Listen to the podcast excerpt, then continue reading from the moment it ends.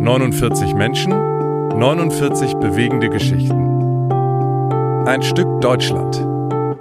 Der Podcast.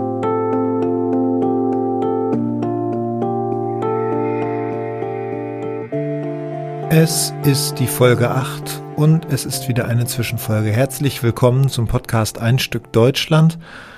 Vor Ostern wollten Corinna und ich euch noch, ja, eine neue Folge liefern. Es ist wieder eine Lesung über eine sehr interessante Person, Eva Levin, die wir euch heute erst einmal in der Lesung zeigen möchten und dann in der darauffolgenden Folge dann auch wirklich wieder mit den einzelnen Details und O-Tönen.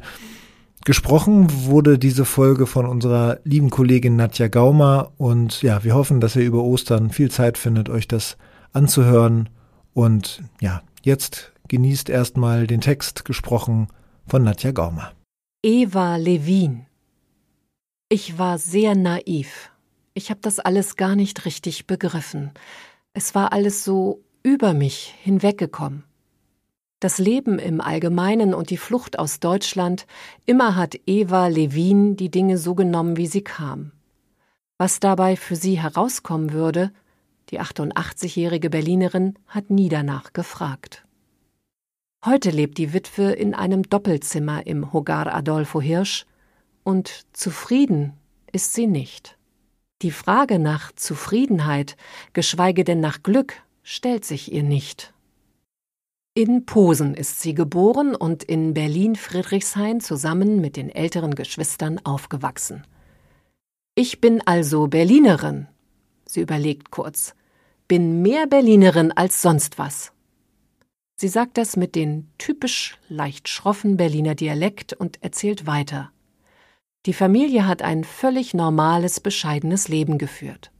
Der Vater war Fellhändler auf einem Viehhof und die Mutter hat den Haushalt gemacht. Alles ganz normal.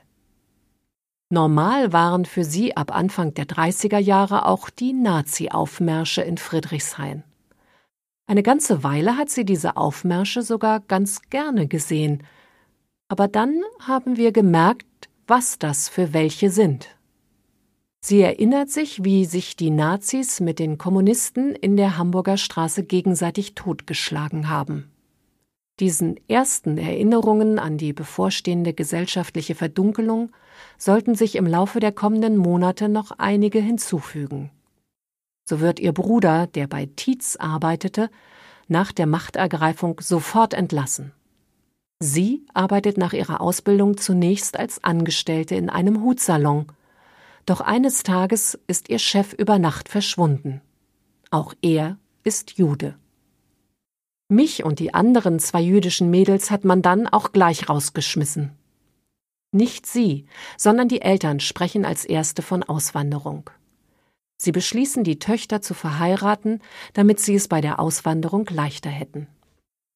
Während sich die ältere Schwester diesem Beschluss erfolgreich widersetzt, fügt Eva sich in ihr Schicksal. Die Eltern sorgen nun dafür, dass sie über den jüdischen Hilfsverein einen jungen Mann kennenlernt, den sie zu diesem Zeitpunkt zwar noch nicht lieben, aber akzeptieren kann. Gemeinsam mit diesem eigentlich so fremden Mann verlässt sie Nazi-Deutschland im Oktober 1938 über den Hamburger Hafen.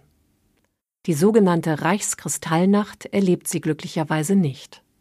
Der Bruder, der mit Hilfe der Jewish Colonization Association schon in Argentinien ist, hatte die nötigen Papiere geschickt, denn er brauchte dringend Unterstützung auf dem Land.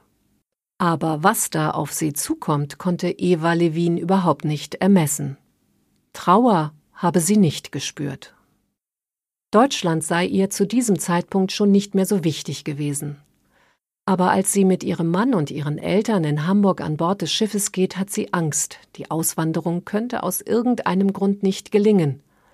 Wegen eines Fotoapparats wird ihr Mann um ein Haar festgenommen. Doch am Ende geht alles gut, und die Reise wird zuletzt sogar ihre schönste Zeit.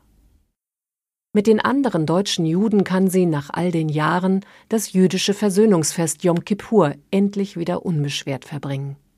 Das war sehr schön, sagt sie, und ihre Augen sehen wirklich fast glücklich aus. In Argentinien, wo sie von nun an mit ihrer Familie auf dem Land, dem Campo, lebt, ist diese kurze Zeit des unbeschwerten Lebens schnell vorbei. Sie erinnert sich, wie hart die Lebensbedingungen für alle waren. Es gab kein Gas, es gab kein Licht, es gab nichts. Die Hutmacherin muss von nun an Kühe melken und Heuschrecken bekämpfen. Aber wieder fügt sie sich in ihr Schicksal und gewöhnt sich an das neue Leben. Dann wird ihr Mann krank und geht nach Buenos Aires, weil ihm das Leben auf dem Land nicht bekommt. Ein Jahr später zieht Eva Levin mit den Kindern hinterher. Ihr ist es recht. Doch auch in Buenos Aires wird sie nie richtig heimisch. Ich glaube, ich bin heute schon Argentinierin, aber nur offiziell. Vom Herzen nein. Vom Herzen sei sie einfach jüdisch. Erst im Hogar Adolfo Hirsch diesem kleinen Stückchen Land, wie sie es nennt, habe sie das jüdische Leben richtig kennengelernt. Das tut mir gut. Hier in San Miguel gehöre ich am allermeisten dazu. Das ist ein guter Ort, ein schöner Ort. Klingt da plötzlich so etwas wie Zufriedenheit durch? Ja, es ist wirklich schön hier. Das Einzige, was sie hier vermisst, sind ihre Kinder. Sie arbeiten sehr viel und deshalb können sie mich nur selten besuchen.